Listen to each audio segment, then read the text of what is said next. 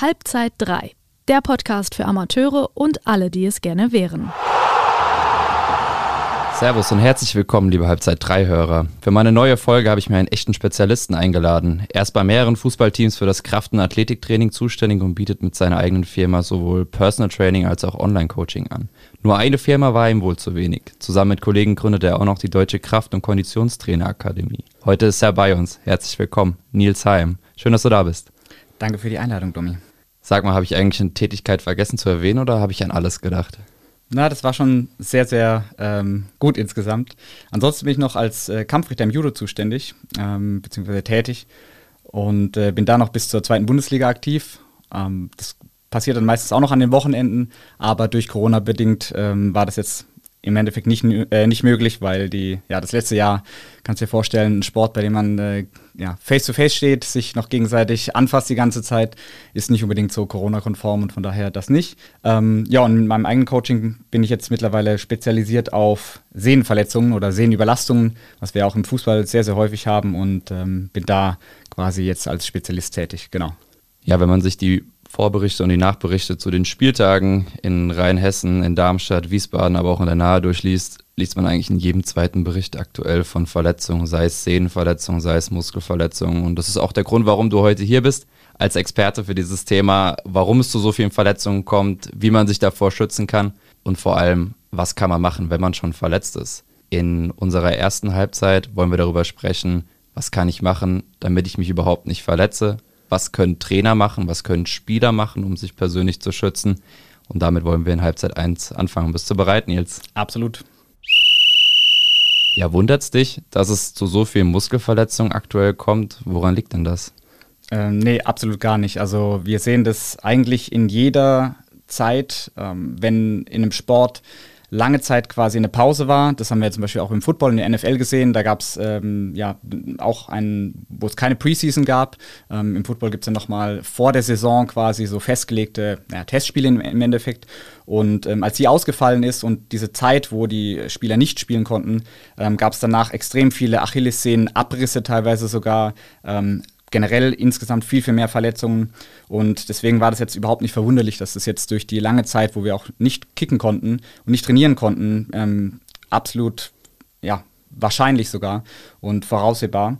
Und ähm, im Endeffekt ist es relativ simpel. Der Körper passt sich immer an das an, was man an ihn ranträgt, an Belastung. Das heißt, wenn wir den Körper belasten, dann haben wir eine gewisse Belastbarkeit. Und wenn wir das Ganze nicht machen, wenn wir den Körper nicht belasten, dann sinkt diese Belastbarkeit wieder. Das heißt, wenn wir jetzt eine Zeit haben, wo wir nicht trainieren, dann sinkt die Belastbarkeit eben extrem stark, ähm, also geht extrem stark runter.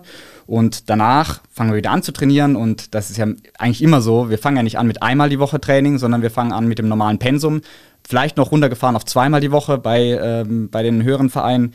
Aber ansonsten wird einfach wieder voll trainiert. Ähm, es wird nicht sehr, sehr low eingestiegen, ja, ähm, sondern wir fangen direkt auch wieder an mit Spielformen und so weiter. Und es werden in den ersten Wochen schon Testspiele ausgemacht. Und dann ist es absolut normal, dass der Körper dafür einfach noch nicht bereit ist. Ja. Das sind gar keine Sachen, wo wir, ähm, mit denen wir langfristig Probleme hätten. Wenn die Saison ganz normal weitergegangen wäre, wir ganz normal weiter trainiert hätten, dann wäre das wahrscheinlich überhaupt kein Thema gewesen. Aber dadurch, dass die Belastbarkeit einfach runtergegangen ist, weil wir die Sachen einfach nicht benutzt haben, passieren dann diese Verletzungen. Der Körper funktioniert nach dem Prinzip use it or lose it. Ja, das heißt, nutze ich meinen Körper, funktioniert er und die Belastbarkeit bleibt da. Und wenn das eben, äh, wenn wir nicht benutzen, dann sinkt die Belastbarkeit wieder. Und dann haben wir eben genau das Problem wie jetzt, starken Anstieg und dann kommen diese ganzen Verletzungen rein. Da fehlt letztendlich einfach das Herantasten wieder an die Belastung und dieses Treppenprinzip, dass ich die Belastung langsam steigere und nicht, wie du sagst, zwei Spiele in der ersten Vorbereitungswoche schon reinknalle als Trainer. Was machst du denn als Athletik- und Krafttrainer, wo du ja unter, unter anderem beim TSV Schott Mainz tätig bist? Auf was legst du denn in der ersten Saisonphase da Wert? Ja, ich versuche eben genau dieses Prinzip äh, anzuwenden, nämlich dass wir relativ low anfangen ne, mit ganz einfachen Sachen, dass wir bei Schnelligkeitstraining zum Beispiel von kurzen Strecken wenig intensiv, ähm, eher über spielerische Sachen, dann weitergehen zu längeren Strecken, intensiver, mehr Geschwindigkeit und eher eben auch größere Umfänge.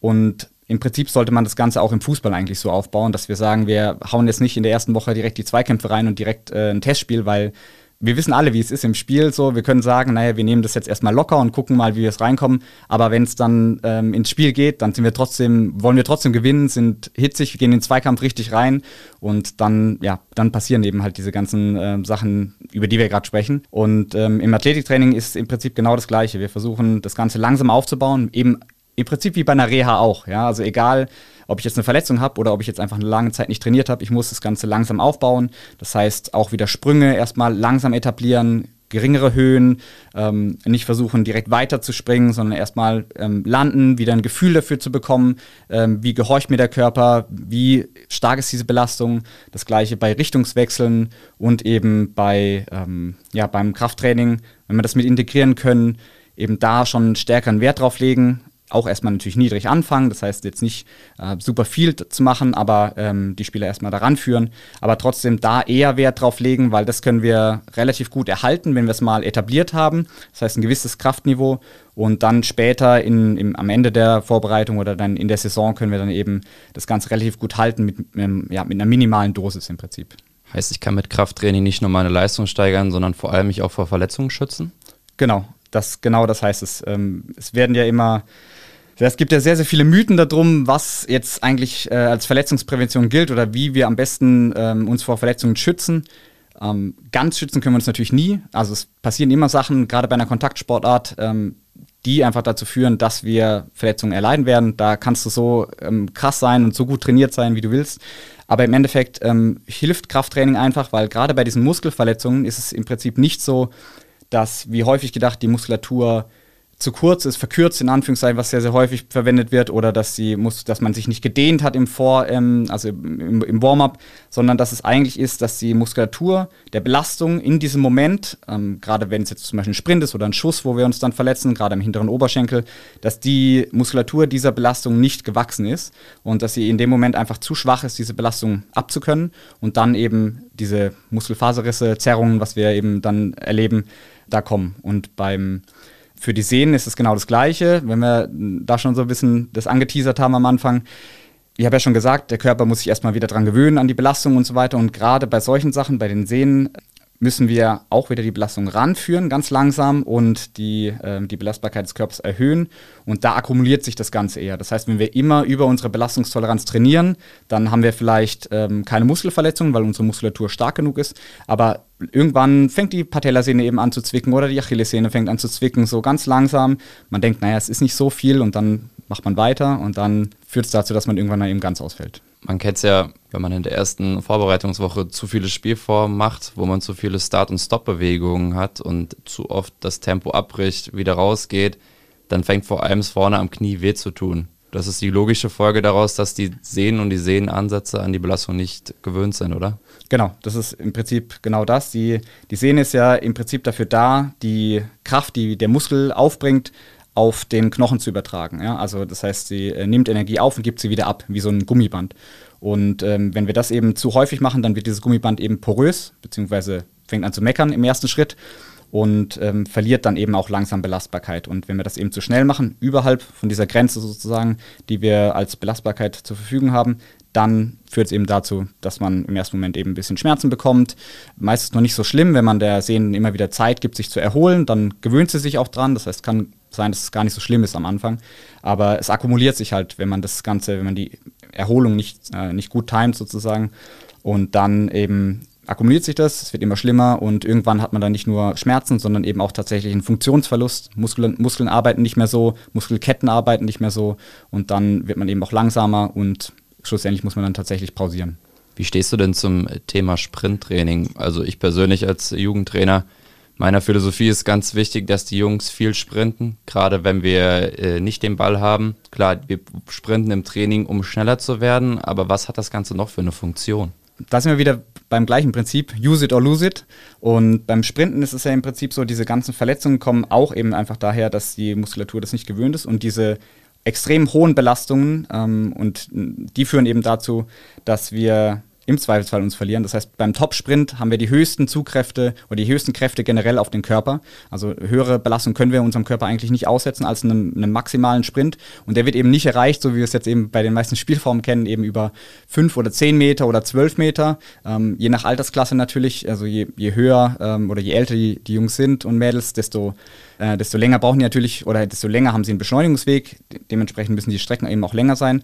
Und so muss man eigentlich auch eben das Sprinttraining so dosieren, dass man langsam anfängt, immer die Strecken immer weiter macht und damit eben auch einen verletzungspräventiven Effekt hat, weil ansonsten ähm, die, ja, der Körper das einfach nicht gewohnt ist und dann eben genau in diesen Positionen, wenn wir dem, mit dem Fuß auftreten, relativ gestrecktes Bein, die Beinrückseite, die Hamstrings haben eine ziemlich hohe Spannung, müssen das Ganze aushalten und dann passieren eben diese Verletzungen, wenn man das nicht gewohnt ist. Ja, dann passiert das eben. Und deswegen ganz, ganz wichtig, das eben auch zusätzlich einzuführen und nicht zu denken, dass man ja, ein paar kleine Spielformen macht und das in, im Kleinfeld oder auch, auch auf dem Großfeld teilweise ähm, das automatisch mit drin hat. Also auf jeden Fall zusätzlich das Ganze machen, um einfach diesen verletzungspräventiven Effekt zu haben. Und das ist ja am Ende auch eine Möglichkeit für die Vereine und für die Teams, die sagen, wir haben kein Geld für einen Athletiktrainer oder wir wollen kein Geld ausgeben. Jeder Trainer kann selbst Sprinttraining in seine Einheiten integrieren, oder? Das ist ja eine ganz, ganz einfache Methode, sowohl um die Leistung zu steigern, den Verletzungen vorzubeugen. Ja, absolut. Das ist die günstigste Variante, die wir, die wir haben können. Äh, viele Übungen können wir eben schon auf dem Platz machen und dadurch einfach helfen. Da ist Sprint einfach das ja, Nonplusultra, weil es gibt keine Übungen, ähm, das hat man auch wieder gemessen, gibt es Untersuchungen dazu, ganz viele verschiedene Kraftübungen und so weiter, aber es kommt keine Übung, gerade was den hinteren Oberschenkel an, angeht, ähm, an die Belastung von einem Sprint ran. Und dementsprechend müssen wir das einfach ins Training mit integrieren, und, um da den Effekt zu haben. Andere Übungen sind natürlich auch super sinnvoll und das können wir auch noch ins Training integrieren, ohne dass wir jetzt irgendwie super viele Gewichte oder sowas haben. Ähm, Nordic Hamstring Curls sind, ist eine Übung, die sehr, sehr gut ist dafür. Was macht man da? Im Prinzip kniet sich ein Spieler hin, ähm, das heißt, ja, ist auf den Knien, ähm, die Hüfte ist durchgestreckt, das heißt, er ist aufrecht im Körper und ein anderer Spieler hält ihn, hält ihn hinten an den, an den Fersen fest, drückt nach unten und der Spieler lässt sich dann mit ähm, relativ gestreckter Hüfte langsam nach vorne fallen, in Anführungszeichen. Also versucht das Ganze so gut es geht zu kontrollieren, das heißt mit der, mit der Brust im Prinzip Richtung Boden und versucht das Ganze eben zu, zu kontrollieren und die hintere Oberschenkelmuskulatur wird dabei eben gleichzeitig ähm, ist, oder muss sehr, sehr stark arbeiten, weil sie eben langgezogen wird. Das heißt, es ist eine Art Dehnung, eine Mischung aus Dehnung und, und Kraft und das führt eben zu einem sehr, sehr guten verletzungspräventiven Effekt. Da gibt es äh, Untersuchungen, die gezeigt haben, dass bis zu 54 Prozent ähm, weniger Verletzungen in den Hamstrings ähm, aufgekommen sind, wenn diese Übung integriert wurde. Lass uns nochmal über Krafttraining sprechen. Darüber gesprochen, klar, weniger Verletzungen. Wenn man sich aber nochmal schaut, wie der FC Bayern München nach dem ersten Corona-Lockdown oder der Spielpause, bis es weiterging in der Saison 1920 zurückkam, die waren ja Maschinen. Klar, Leon Goretzka hat man direkt im Bild, aber alle anderen Spieler waren ja auch so, dass man das Gefühl hatte, Bayern München ist übermächtig und ist einfach viel, viel kraftvoller als der Gegner. Ganz einfaches Beispiel dafür, um auch zu gewinnen, oder? Ja, absolut. Und ähm, wir haben ja im Fußball immer das Problem, dass wir nicht viel Zeit dafür haben, eben genau sowas zu machen, mal Muskeln aufzubauen. Ne? In der, in der, während wir die Saison haben, gerade in der Bundesliga, die Belastung ist wahnsinnig hoch, die Belastung nimmt ja auch immer mehr zu. Es gibt immer mehr ähm, Wettbewerbe, in denen gespielt wird. Jetzt nicht nur im, die ersten beiden oder ersten drei Teams, sondern eben auch darunter noch. Und ähm, so muss man natürlich die Spieler eben auch einfach dafür dagegen wappnen. Und mehr Muskulatur heißt zwar nicht zwangsläufig, dass man automatisch einen verletzungspräventiven Effekt hat, aber mehr Muskulatur kann eben auch theoretisch mehr Kraft widerstehen und dementsprechend ähm, mehr Kraft aufbringen und dadurch ähm, ja einfach dem, der, den, den Kräften, die auf den Körper wirken, einfach besser widerstehen. Und die haben natürlich die Zeit einfach ideal genutzt. Sie haben gesagt, okay, wir haben jetzt eine Zeit, da können wir nicht nichts anderes machen. Wir, wir dürfen entweder gar nicht trainieren oder eben nur sehr dosiert. Und wir haben aber auf jeden Fall keine Spiele und wir müssen jetzt einfach nicht äh, diese Spiele mit 100% gehen. Und wir nehmen jetzt einfach die Zeit und versuchen, unsere Körper aufzubauen. Und das haben wir im Amateurfußball auch einfach das Problem, dass wir relativ kurze Zeit haben, wo wir das äh, forcieren können. Aber ich würde trotzdem auch jeden, der ähm, mal dran gedacht hat, Krafttraining zu machen, das Ganze auch versuchen, in der Saison weiterzumachen und in der Saison auch zu versuchen, Muskeln aufzubauen, Kraft aufzubauen. Man muss da nicht super viel machen. Da reichen ja auch zwei Einheiten die Woche, wo man das Ganze sehr dosiert macht, aber einfach versuchen, da die Gewichte zu erhöhen, stärker zu werden, gerade im Unterkörper, nicht die ganze Zeit nur im Oberkörper, sondern gerade im Unterkörper. Dann ähm, hat man einfach schon einen sehr, sehr guten Effekt und kann da auch während der Saison noch gute Ergebnisse erzielen. Ja, Kraft brauchst du jetzt nicht, sondern einen schnellen Kopf für unsere nächste Kategorie, nämlich den Elfmeter, zu dem wir kommen. Alle Halbzeit 3 Hörer, die in der letzten Folge mit Patrick Kanjut schon zugehört haben, wissen, was jetzt kommt. Unser Elfmeter besteht aus elf schnellen Fragen an dich, Nils, und äh, ich erwarte elf schnelle Antworten. Die meisten sind entweder oder Fragen. Okay.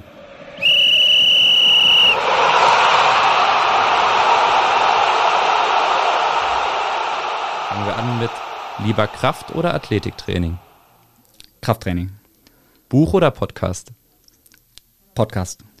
Lieber Personal Training mit einer Athletin bzw. einem Athleten oder Training mit einer ganzen Mannschaft? Mit der ganzen Mannschaft. Warum? Macht einfach mehr Spaß, weil mehr Energie da ist. Funzelfahrt oder Kneipenbesuch? Schwierig. Ähm, Funzelfahrt. Laschet, Scholz oder Baerbock? Darf man keine von drei sagen? Im Zweifelsfall noch Scholz. Oh, ich höre da eine Politikverdrossenheit raus. Fußball oder Judo? Judo. Da liegt mein Herz. Warum? Erzähl mal ein bisschen, was hat es mit dir und Judo auf sich? Ja, ich komme eben eigentlich gar nicht aus dem Fußball. Ich äh, komme ja aus dem Kampfsport. Ich habe mit Judo angefangen, beziehungsweise als ganz kleines Kind habe ich tatsächlich mal gekickt in den Bambinis, aber wie, wie das damals so ist, man wird in die, äh, in die Abwehr gestellt, wenn man der Schlechteste ist und dementsprechend habe ich auch äh, Innenverteidiger gespielt und äh, bin dann zum Leichtathletik und dann zum Judo gekommen und da bin ich dann dem treu geblieben und ähm, ja, habe mich dann durch noch ein paar andere Kampfsportarten durchgewühlt. Brasilianisches Jiu-Jitsu, Kickboxen, Thai-Boxen, auch ein bisschen Kung Fu und ähm, bin dann irgendwann als Athletiktrainer aber erst zum Fußball gekommen eigentlich. Klingt auf jeden Fall verrückt, die ganzen äh, Namen beim Judo. Kommen wir zur siebten Frage. Dein Berufswunsch als Kind? Boah, hatte ich glaube ich gar keinen. Hattest du gar keinen? Nee, ich- keine Vorstellung Kein vom Erwachsenenleben? Feuerwehrmann oder Astronaut oder so hatte ich glaube ich nicht. Ich glaube, bei mir war es Archäologe. Oh, okay. Ja, ich hatte damals nur die Idee, ich dachte, man kann nur die Fächer studieren, die man auch in der Schule hat. Ich dachte, es gibt nur Sport und Mathe und Deutsch und so und ähm, da war ich mir immer nicht sicher, was ich davon überhaupt machen will. So. Da war dein Horizont noch nicht so weit. Nee, definitiv. Ein bisschen begrenzt. Ausgehen oder zu Hause bleiben am Abend? Zu Hause bleiben mit Freunden. Was hast du am meisten von Fußballtrainern mitnehmen können? Mannschaftsführung, definitiv. Und äh, Spieleranalyse. Also individuelle Schwächen erkennen, individuelle Stärken und die Mentalität eben auch dazu. Wie nicht nur körperlich, sondern eben wie es die Jungs drauf sind und Mädels. Lieber ein Treffen mit Barack Obama oder Michael Jordan? Barack Obama. Zum Abschluss, dein größter Wunsch als Kraft- und Athletiktrainer? Einmal eine Saison haben, wo am Ende geschrieben wird oder gesagt wird, dass die Mannschaft einfach so physisch und ja, körperlich einfach so stark war, dass es ein bisschen auf meinen Erfolg zurückzuführen ist. Da schauen wir mal, wie, diese, wie sich die Saison entwickelt. Ja, lass uns nochmal zum Abschluss von Halbzeit 1 über das Thema Regeneration sprechen. Ich glaube, da gibt es auch ganz viele gefährliches Halbwissen. Ich sag mal so, viel, was man hört, ja, Regeneration ist Dehnen, ist Magnesium in Wasser auflösen, ist ähm, mit der Black Roll drüber rollen. Was ist denn deine Meinung dazu? Im Prinzip hat man sich diese ganzen Sachen angeguckt und hat gemerkt, ha, das hat eigentlich nur einen winzigen Bruchteil an, ähm, an Einfluss überhaupt auf unsere Regeneration. Und die viel, viel wichtigeren Sachen, die in den meisten Fällen ignoriert werden, gerade von Jungs und Mädels in dem Alter, ne, gerade Pubertät oder eben auch, ja, egal ob es in der U19 ist oder auch bei den Herren ja genauso, ist Thema Schlaf. Das heißt, ähm, vor den Trainings, insgesamt natürlich am besten, aber vor den Trainings, vor den Spielen, nicht bis um 1, 2, 3 Uhr wach sein und noch am Handy daddeln und dann ähm, seine sechs Stunden, fünf Stunden schlafen und denken, es geht schon, weil es geht nicht. Also auch wenn du dich so fühlst, dass du fit bist, du bist weit weniger leistungsfähig, als du es eigentlich denkst. Ähm, das zum einen, also Schlaf auf jeden Fall optimieren, immer zur gleichen Zeit ins Bett gehen, wenn das irgendwie möglich ist, zur relativ gleichen Zeit aufstehen und äh, so eine Schlafroutine entwickeln, einfach, dass du relativ schnell einschläfst und dann erholt bist tatsächlich am nächsten Tag und eben auch nicht bis zwei Stunden vorm Spiel pennen und dann aufstehen und dann äh, irgendwie zum Treffpunkt fahren, noch so halb verballert sein. Das ist auf jeden Fall eine große Sache. Dann Thema Ernährung ist eigentlich gar nicht so kompliziert. Gerade was die Regeneration angeht, ist eigentlich das Wichtigste, genug zu essen. Ähm, das heißt, genug insgesamt, genug Kalorien zu sich zu nehmen. Auch das vorm Spiel schon so eine Balance zu finden, das ist ein bisschen individuell. Wie, ähm, wie viel brauchst du, um fit zu sein, aber eben auch nicht so viel zu essen, als dass man sich irgendwie träge fühlt. Was empfiehlst du da als Speisen? Ähm, Im Prinzip kann man ähm, gerade morgens eine gute Zeit vorm Spiel, also drei, vier Stunden, ähm, sowas wie Müsli, Haferflocken, solche Sachen sind, ähm, sind sehr, sehr gut. Und kurz vorm Spiel dann nochmal kurzkettige Kohlenhydrate, da gibt es ja auch äh, verschiedene Energieriegel, solche Sachen, aber eben auch Apfelsaftschorle und sowas in die Richtung. Ähm, am besten noch mit einem äh, mit so einer Messerspitze Salz noch dazu für die Elektrolyte, dass man während, die man während dem Spiel rausschwitzt. Aber ähm, das braucht man gar nicht so kompliziert machen. Also äh, im Prinzip keine fettigen Sachen, das ist halt ganz wichtig. Aber ansonsten Kohlenhydrate vorm Spiel, morgens am besten auch noch ein bisschen Eiweiß, das ist auch ganz sinnvoll für die Regeneration danach. Und eben insgesamt definitiv versuchen, das Eiweiß zu erhöhen. Das machen eigentlich alle Fußballer äh, falsch in Anführungszeichen oder nicht optimal. Damit kannst du deine Regeneration auch einfach wahnsinnig hochdrücken, weil im Prinzip jedes Training verursacht Muskelschäden. Die müssen repariert werden und die werden über, äh, über Proteine repariert. Das heißt, ja, ganz einfach es gibt Quark, Magerquark, es gibt äh, Hüttenkäse, es gibt von Müllermilch, gibt es ähm, Proteinmüllermilch, es gibt tausend Proteinsachen, ähm, die man zu sich nehmen kann. Ähm, Fleisch, Fisch, ähm, Hülsenfrüchte, also da gibt es eigentlich, wenn man da sich einfach mal bei Google proteinreiche Lebensmittel an, anguckt, gibt es eine Riesenliste und da findet man auf jeden Fall was, was einem schmeckt. Und das sollte auf jeden Fall höher sein, als es jetzt ist. Also du empfiehlst keine Pommes und kein Weizenbier nach dem Spiel. Weizenbier ist doch isotonisch, das alkoholfreie. Ja, das kommt ja darauf an, welche Liga man spielt. Ne? Nein, also alles Fettige ist halt einfach nicht so gut, weil es ähm, einfach schwer im Magen liegt, lange ähm, verdaut werden muss. Und äh, das Weizen, das isotonische, oder beziehungsweise das alkoholfreie, das kann man sich auf jeden Fall geben, das ist kein Problem. Ähm, aber irgendwann nach dem Spiel in ja, sagen wir Zeitfenster von zwei, drei Stunden vielleicht, ist es auf jeden Fall sinnvoll, Kohlenhydrate nachzu, äh, nachzufüttern und eben auch Eiweiß. Und wie sieht es mit anderen Maßnahmen aus? Also gerade, man spricht ja viel über Faszienrollen. Wie ist da deine Meinung? Bringt das was am selben Tag noch oder am nächsten Tag, bevor wir wieder in die Trainingswoche starten? Ähm, Im Prinzip gilt da eigentlich alles, ähm, was dir gut tut, kannst du machen, auf jeden Fall. Wichtig ist nur darauf, dass man, dass man kein Mindset entwickelt, um sich davon abhängig zu machen. Das heißt, du musst aufpassen, dass du nicht denkst, dass du die Faszienrolle brauchst, um verletzungsfrei zu bleiben. Oder wenn du die Faszienrolle jetzt mal vergessen hast, dass du dann denkst, dass du, dass deine Regeneration schlechter ist, weil das ist, kann man so nicht nachweisen. Also die, die Effekte davon sind sehr, sehr kurzweilig. In manchen Studien gibt es ein bisschen regenerative Effekte, wo die Leute sagen, naja, ich habe jetzt nicht ganz so sch schlimm, in Anführungszeichen, Muskelkater, in manchen nicht. Und das ist aber sehr, sehr, sehr, sehr wenig. Deswegen bei solchen Sachen einfach, wenn es dir gut tut, kannst du es machen, auf jeden Fall. Aber schau, dass du dich nicht davon abhängig machst und denkst, ich brauche das jetzt unbedingt, damit ich ähm, regeneriert bin oder dass ich äh, fit bin vor, der, vor, dem Training. Ähm, weil das ist es nicht. Wenn es dir gut tut, auf jeden Fall machen. Wie ist denn deine Meinung zum Dehnen? Wenn ich jetzt mal vergleiche von, wenn ich gestern auf den Sportplatz gegangen wäre, im Vergleich zu vor drei Jahren, dann waren gestern deutlich mehr Mannschaft, äh, deutlich weniger Mannschaften, sorry, die sich vor dem Spiel gedehnt haben. Also ich glaube, mit dem Mythos wurde in den letzten zwei, drei Jahren auf jeden Fall aufgeräumt, dass es wenig Sinn macht, sich vor dem Spiel zu dehnen. Kannst du dem beipflichten?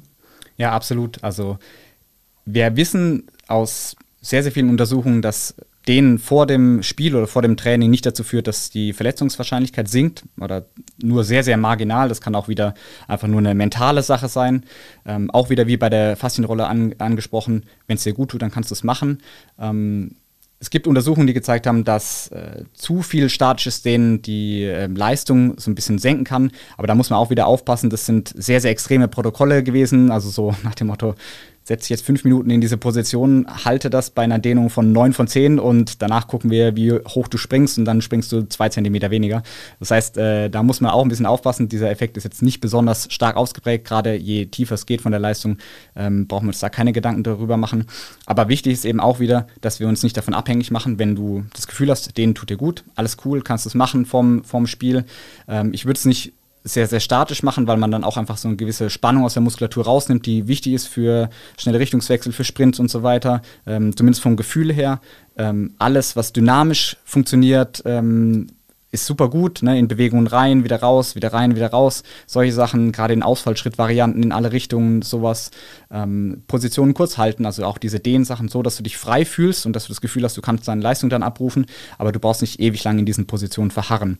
Und das ist immer so ein bisschen lustig, weil ähm, auch wenn du, wenn du sagst, ähm, viele Mannschaften dehnen sich noch sehr explizit und die Spieler dehnen sich dann selbstständig und der Trainer gibt nicht die Übung vor, sondern jeder macht so ein bisschen was. Zum einen ist es in den meisten Fällen sehr, sehr viel Zeitverschwendung, weil die Leute dann einfach nur irgendwie so ein bisschen rumhampeln und es auch nicht ernst nehmen. Und zum anderen äh, werden eigentlich die Sachen gedehnt, die schon relativ ja, flexibel sind, also die, die, die Muskulatur. Wenn ich dann aber mit meinen Jungs ähm, mal ein paar Übungen für die Hüfte mache, gerade so ähm, Innenrotation, Außenrotation vom Oberschenkel, das heißt, ähm, wie stark kann ich den, das Knie nach außen bringen oder eben nach innen, einfach um da ein bisschen äh, Beweglichkeit herzustellen, weil das ja super wichtig ist fürs Fußball. Wo, wie kann ich mein Bein überall in Positionen bringen, wenn mal ein hoher Ball kommt zum Annehmen und so weiter. Und das eigentlich, äh, da sind die meisten dann auf der anderen Seite wieder super schlecht und das wird gar nicht äh, gemacht beim Dehnen oder bei, der, bei dieser Mobilitätssache. Das heißt, da ist so ein bisschen der falsche Fokus und ähm, im Prinzip ist es nicht notwendig, da super viel zu machen. Wichtig ist, dass du dich gut fühlst, dass du dich frei fühlst und dann eben starten kannst ins Training oder ins Spiel. Ja, Nils, bevor wir in Halbzeit 2 darüber sprechen, was man machen kann, wenn es schon passiert ist, wenn ich schon einen Muskelfaserriss oder eine Zerrung habe und da ein leichtes Ziehen spüre, gehen wir erstmal in die Halbzeitpause. Aber wir haben keine Pause. Wir machen ein kleines Halbzeitquiz. Okay. Ja, liebe Halbzeit 3 Hörer, wie beim letzten Mal, gibt es ein kleines Quiz, was ich vorbereitet habe. Ich suche immer einen Begriff, zuerst mit dem Anfangsbuchstaben A und dann geht das immer so weiter mit einem Begriff mit Anfangsbuchstaben Z. Ich lese immer eine Erklärung vor, die dir helfen sollte, den Begriff zu erraten. Wenn du den Begriff weißt, dann einfach sagen oder wenn du nicht weißt und hängst, dann einfach weiter sagen. Okay. Und du hast insgesamt nur 120 Sekunden Zeit. Ich gebe Gas. Bist du bereit? Ja. Dann legen wir los mit A. Andere Bezeichnungen für Sportler und Sportlerinnen. Athlet. B. Gerd Müller, besser bekannt als der Bomber. der Nation. C. Über welchen neuen europäischen Wettbewerb sagte Max Kruse, ja schön, da können dann andere spielen. Und jetzt spielt er selbst da. Conference League. Yes. D. Name für Duell zweier Lokalrivalen. Derby. E. Nur bei einem hm, hm, hm, ist es Feldspielern erlaubt, die Hand zu benutzen. Einwurf. F. Flapsiger Begriff für einen schlechten Torwart. Uff. Äh, Flutschfinger. Nee. Willst du noch versuchen oder weiter? Ich weiß nicht. Weiter. G. Bundesligaspieler, der im ersten Lockdown 15 Kilogramm an Muskelmasse zugelegt hat. Leon Goretzka. H. Name dieses Podcasts. Halbzeit 3. Boah, krass, Nils. I. Trainer, der übergangsweise die Leitung der Mannschaft übernimmt. Interimstrainer. J. Begriff für Hobbykicker-Turnier. Gerade bei Sportwochen von Amateurvereinen ein Highlight am Abend oder am Nachmittag. Weiter. K. Sitz des Videoassistenten in der ersten Bundesliga. Köln. L. Trainingsgerät beim Krafttraining. Langhantel. M. Ungeliebte Verletzung, häufig an der Oberschenkelrückseite. Muskelfaserriss. N. Zusätzliche Zeit, die nach den einzelnen Halbzeiten nachgespielt wird. Äh, Nachspielzeit. Ja. O. Eine Mannschaft setzt die andere Mannschaft sofort beim Spielaufbau unter Druck, wenn der Torwart den Ball anspielt. Offensivpressing. P. Ungeliebte Übung unter Fußballern zur Verbesserung der Haltekraft. Mit P. Plank. Yes. Q. Obere Begrenzung des Fußballtores. Latte. Was? Nee, was, was sind wir? Querlatte. Q. Querlatte. Ja, Querlatte. R. Eine Spieleransammlung, zumeist nach strittigen Aktionen, unübersichtliche Situationen für den Schiedsrichter. Rudelbildung. Ja. S. Torwarttrainer, Athletiktrainer und Standardtrainer sind sogenannte. Spezialtrainer. Ja. T. Höchststrafe für Verteidiger und Grund, eine Doppelrunde im Action zu schieben. Äh, Tunnler. Yes, und damit ist Ah. die Zeit um. Ja, bei T sind wir stehen geblieben. Zwei hattest du nicht. Kommst du noch auf F, der flapsige Begriff für einen schlechten Torwart? Absolut keine Ahnung. Das ist der Fliegenfänger. Wie Tomislav Pieplitzer in Zeiten von Energie Cottbus. Okay. Und ich glaube, der zweite Begriff war J, Begriff für Hobbykicker-Turnier. Gerade bei Sportwochen ein Highlight von Amateurvereinen. Musst du mir helfen? Jedermannsturnier. Hast du schon mal bei mitgespielt? Nee. Musst du mal machen. Das lohnt sich auf jeden Fall. Nicht Nein. nur fürs Fußballspielen. Beim Judo gibt es eher äh, dann Weinpokal zum Beispiel. Oder Bierpokal, sowas. Hast trotzdem 18 richtige Antworten und damit schon mal drei mehr als unser letzter Podcast-Gast, der Co-Trainer von Mainz 05, Patrick Kanjut. Nicht so schlecht. Den hast du schon mal geschlagen. ne? Ja, lieber Halbzeit 3-Hörer, in unserer zweiten Halbzeit wollen wir über die Reha-Phase sprechen. Was kann ich machen, wenn ich verletzt bin? Ich glaube, das meiste, was man vom Arzt hört nach einem Muskelfaserriss, leg dich einfach auf die Couch und mach einfach mal nichts. Ja, das ist halt das Schlimmste, was man machen kann. Das Problem ist halt, dass der Arzt sich nicht super intensiv mit dir auseinandersetzen kann als Patient. Und wenn du nicht gerade einen Physio am, ähm, an der Hand hast, der dich ähm, ja da einfach direkt betreut, dann ähm, ja, ist es für das Einfachste für einen Arzt zu sagen, naja, mach erstmal nichts, weil im Zweifelsfall macht man damit natürlich auch nichts kaputt. Aber im Endeffekt ist es so, was wir gerade am Anfang angesprochen haben, Belastbarkeit, ähm, Belastung.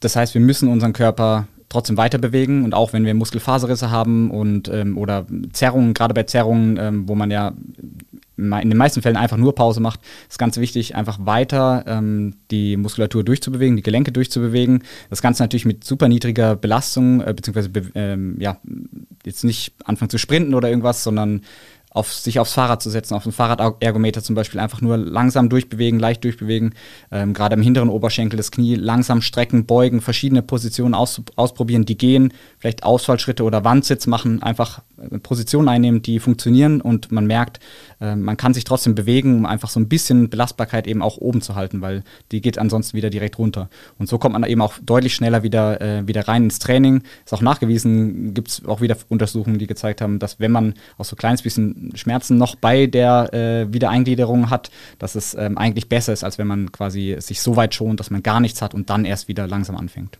Also runter von der Couch und ab aufs Fahrrad oder auch joggen. Wie stehst du dazu? Das Ganze ist natürlich super individuell, kommt einfach sehr, sehr stark auf die Verletzung drauf an. Ähm, das, was geht, auf jeden Fall machen. Schauen, dass es nicht, nicht während der Belastung akkumuliert. Das heißt, jetzt nicht anfangen zu joggen und denken, ah, okay, es geht, es funktioniert. Und dann zehn Kilometer laufen, nach fünf Kilometer, nach fünf Kilometer merken, die Muskulatur macht zu, das war keine gute Idee und dann noch die letzten fünf Kilometer weiterlaufen. Das heißt, ähm, das einfach langsam dosiert, einfach probieren, was geht. Ganz, ganz wichtig. Das, ist, ähm, das kann dir auch kein Trainer vorschreiben. Das muss man eben selber auch so ein bisschen mit sich ausmachen. Aber ganz wichtig, auf jeden Fall versuchen weiter sich zu bewegen, so viel Belastung draufgeben, wie möglich ist, ohne dass es jetzt starke Schmerzen verursacht. Wenn ein kleines bisschen Ziehen dabei ist, gerade in den ganzen Zerrungen und so weiter, ist es vollkommen in Ordnung. Ist dann nicht auch manchmal das Problem mit dem Schmerzgedächtnis, dass gerade wenn man nichts macht, auch die mentale Blockade eher da ist, weil man denkt, boah, ich habe jetzt gar nichts gemacht und jetzt starte ich wieder voll dass es manchmal eigentlich gar kein Schmerz mehr ist. Vielleicht ist auch manchmal das Gewebe verklebt, weil man nichts gemacht hat, aber vor allem das Schmerzgedächtnis einen hindert, dort wieder ranzukommen an die Leistungsfähigkeit. Ja, absolut. Man hat immer so ein bisschen im Kopf, dass wieder was passieren könnte, wenn man jetzt wieder direkt startet und wenn man das Ganze eben gradueller gestaltet und eben wie auch am Anfang gesagt schon, ne? wenn, wir, wenn wir einfach ähm, diese Verletzung erleiden, dann ähm, vielleicht ein oder zwei Tage Pause tatsächlich sinnvoll sind. Einfach wenn es sehr, sehr stark ist, gerade wenn es Muskelfaseris ist oder so, dann kann man sich natürlich erstmal wirklich gar nicht bewegen. Aber dann eben möglichst schnell versuchen, wieder, wieder reinzukommen. Und das ist im Prinzip auch das, was wir in allen Reha-Bereichen sehen. Äh, Schulterverletzungen werden ähm, nicht mehr ähm, komplett zugetaped und getackert, sodass wir uns gar nicht mehr bewegen können, sondern es wird eine lose äh, Schlinge geben, dass wir die Schulter möglichst schnell wieder bewegen können, um, die Bewegungs, äh, um den Bewegungsspielraum auch eben zu erhalten. Und so ist es bei allen Gelenken im Prinzip auch. Wie stehst du zum Thema Physiotherapeuten? Sollte man immer bei Muskel- und bei Sehnenverletzungen Physiotherapeut zusätzlich für die Reha-Phase aufsuchen? Bei Muskelverletzungen kann man in den meisten Fällen beim Physiotherapeut gar nicht so viel machen. Das heißt, ähm, das spielt eigentlich auch gar keine so große Rolle, ob das jetzt ein Muskelfaseris ist, ob es eine, eine, starke Zerrung ist, eine leichte Zerrung ist, weil ähm, im Endeffekt, wenn man zum Arzt geht und es wird ein bildgebendes Verfahren gemacht, dann wird vielleicht was äh, gefunden, vielleicht aber auch nicht. Ähm, im Zweifelsfall macht es dir eher Angst, wenn, wenn ich dir jetzt sage, dass äh, da so und so großes Stück von deinem Muskel einfach weg ist, ähm, dann denkst du erstmal, ach scheiße, was, was, äh, was mache ich jetzt? Das ist jetzt bestimmt weniger belastbar und ich muss jetzt aufpassen und so weiter. Und wenn ich jetzt aber stattdessen mit dir hingehe und einfach sage, okay, wir probieren verschiedene Sachen aus, wir machen vielleicht mal leichte Ausfallschritte nur mit dem Körpergewicht und sagst, ah, okay, das geht, das zieht zwar ein bisschen, aber es ist in Ordnung, dann ähm, bist du auch einfach schneller wieder ready und ähm, vom Kopf her auch wieder ähm, einfach viel, viel, ähm, ja, viel, viel besser da. Wir haben ja auch im Vorfeld über deinen Auslandsaufenthalt in den USA gesprochen. Du hast da das Thema Muskelkater erwähnt. Für manche ist es ja auch immer schwer auseinanderzuhalten. Was ist, ist das jetzt ein starker Muskelkater oder ist das schon ein Anfang von einer Zerrung? Wie ist denn deine Meinung zum Muskelkater und hat das, ist das positiv oder negativ, einen Muskelkater zu haben? Ja. Naja, Muskelkater ist ähm, einfach nur die Reaktion der Muskulatur, wenn sie irgendeine Belastung nicht gewöhnt ist. Ne? Das heißt prinzipiell nichts Schlimmes. Gerade am Anfang, wenn wir wieder in die Vorbereitung starten, so, dann ist es vollkommen normal, dass wir da wieder Muskelkater haben. Aber ähm, in den meisten Fall, Fällen ist es viel, viel sinnvoller, auch wieder sich mehr zu bewegen danach ähm, und nicht einfach äh, in Embryonalstellung im Bett zu verweilen, bis man irgendwann wieder sich wieder bewegen kann und die Muskulatur wieder, wieder ready ist. Weil das führt einfach nur dazu, dass man wieder länger braucht in, in diesen Pausen sozusagen oder in diesen Phasen zwischen den Trainingseinheiten, ähm, bis man ähm, sich wieder oder bis der Muskelkater eben weniger wird. Weil irgendwann bekommt man ja keinen Muskelkater mehr, weil der Körper sich daran gewöhnt hat. Aber wenn ich jetzt eben einmal trainiere und dann erst wieder in anderthalb Wochen wieder trainiere, weil ich so starken Muskelkater hatte, zum einen ist dann vielleicht die Belastung in dem einen Training ein bisschen zu hoch gewesen, aber zum anderen ähm, führt es einfach dazu, dass ich dann wieder eine Woche warten muss, bis sich mein Körper wieder daran gewöhnt. Und das wäre sinnvoller gewesen, die eine Trainingseinheit zu machen, man hat Muskelkater und dann relativ schnell danach zwei, drei, vier Tage vielleicht Pause zu machen, wenn es ganz stark ist und dann wieder aber anfangen, sich zu bewegen, einfach weil die Muskulatur dann auch wieder schneller geschmeidig wird und schneller durchblutet wird. Die ähm, ne, Abfallstoffe werden abtransportiert und man kann auch sich auch einfach schneller bewegen und der Muskelkater beim nächsten Mal, der wird dann deutlich weniger sein. Ich habe rausgehört, dass der schlimmste Fitness-Mythos eigentlich der ist, dass man nach einer Verletzung gar nichts machen sollte. Gibt es für dich noch was anderes, wo du sagst, das ist auch einfach zu weit verbreitet und ist einfach falsch und verhindert einfach eine schnelle Heilung und eine schnelle Regeneration? Also auf jeden Fall ähm, die, die das Thema Faszienrolle, also dass man Angst davor haben muss, dass irgendwelche Faszien verkleben ähm, und man dann auf der Rolle rumrollen muss, um diese, äh, das wieder zu, zu lösen. Das ist auf jeden Fall ein Riesenmythos, das stimmt absolut nicht. Die Rolle führt ja einfach nur dazu, dass im Prinzip wie als würdest du zu einer Massage gehen, der äh, massiert ein bisschen deine Muskulatur, der Körper registriert das und fährt einfach die Spannung auf der Muskulatur ein bisschen runter. Man ähm, ist danach ein bisschen entspannter, aber danach geht ja die Spannung der Muskulatur auch wieder hoch. Das heißt, an den Faszien kommt tatsächlich quasi nichts an und das kann man auf jeden Fall ähm, einfach wegwerfen als Mythos. Und ansonsten Thema Ernährung ähm, herrscht ja auch super viel ähm, Angst davor, ganz häufig irgendwie ähm, Gluten oder Milchprodukte oder sowas zu sich zu nehmen, weil das ja dann den Körper übersäuern sollte und solche Sachen. Ähm, das habe ich auch schon super häufig gehört, was die Ernährung angeht. Da braucht man sich auch absolut keine Gedanken machen. Wenn du übersäuerst, dann bist du im Krankenhaus und solltest ähm, definitiv äh, in der Notfallmedizin versorgt werden. Ähm, alles andere hat damit nichts zu tun. Und äh, wenn du es verträgst, natürlich, ganz wichtig, wenn du eine Packung Milch trinkst und danach explodierst, dann solltest du das nicht mehr weiter tun. Aber ansonsten ist das, ähm, kann man sich davon auch verabschieden. Also ist am Ende Verletzungsprävention und Reha auch einfach eine Frage der Professionalität und des professionellen Grads, wie viel Wert lege ich da jetzt wirklich drauf, weil klar, ein Amateurfußballer, der geht jetzt nicht morgens äh, vorm Spiel oder der geht nicht abends vorm Spiel um 9 Uhr schlafen. Der muss auch mal eine Nacht durcharbeiten und geht dann morgens verkatert oder auch einfach so müde von der Arbeit zum Spiel. Ja, absolut. Aber ich würde sagen, man kann trotzdem sehr, sehr viel machen, was in seiner, in der eigenen Macht steht, um äh, das Ganze zu verbessern. Und ähm, das addiert sich einfach. Ne? Also gerade, wir wissen, dass gerade Schlaf ein riesiges Thema ist, auch für Verletzungsprävention. Das ist vielen nicht bewusst, aber wenn ich unter, also mit jedem Mal, mit jeder Stunde, die ich weniger schlafe, steigt meine äh, die Verletzung, das Verletzungsrisiko um 15 Prozent sowas um den Dreh, glaube ich. Äh, also es, es, geht wahnsinnig stark hoch und wenn man sich die Profiathleten anguckt, die das wirklich richtig gut angehen, die schlafen eigentlich fast immer so zwischen neun Stunden. Ihr könnt euch mal Berichte von Ronaldo durch, äh, durchlesen, der sich, äh, der das immer gesagt hat, dass er ähm, teilweise sogar zehn Stunden schläft oder so, einfach um die Regeneration zu haben und der Kerl ist halt immer schon relativ alt und spielt immer noch auf absolutem Top-Niveau, weil er seinen Körper halt richtig stark pflegt. Nicht nur seinen Körper, er ist einfach auch eine Maschine. Absolut, ja. Und den pflegt er.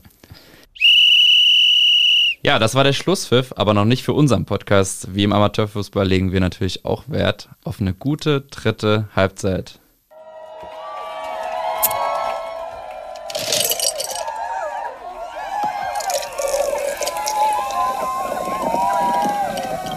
Du warst ja mal im Judo. Erzähl uns mal, wie im Judo so eine dritte Halbzeit aussieht. Ja, ich würde sagen, die unterscheidet sich nicht großartig von dem, was im Amateurfußball äh, passiert.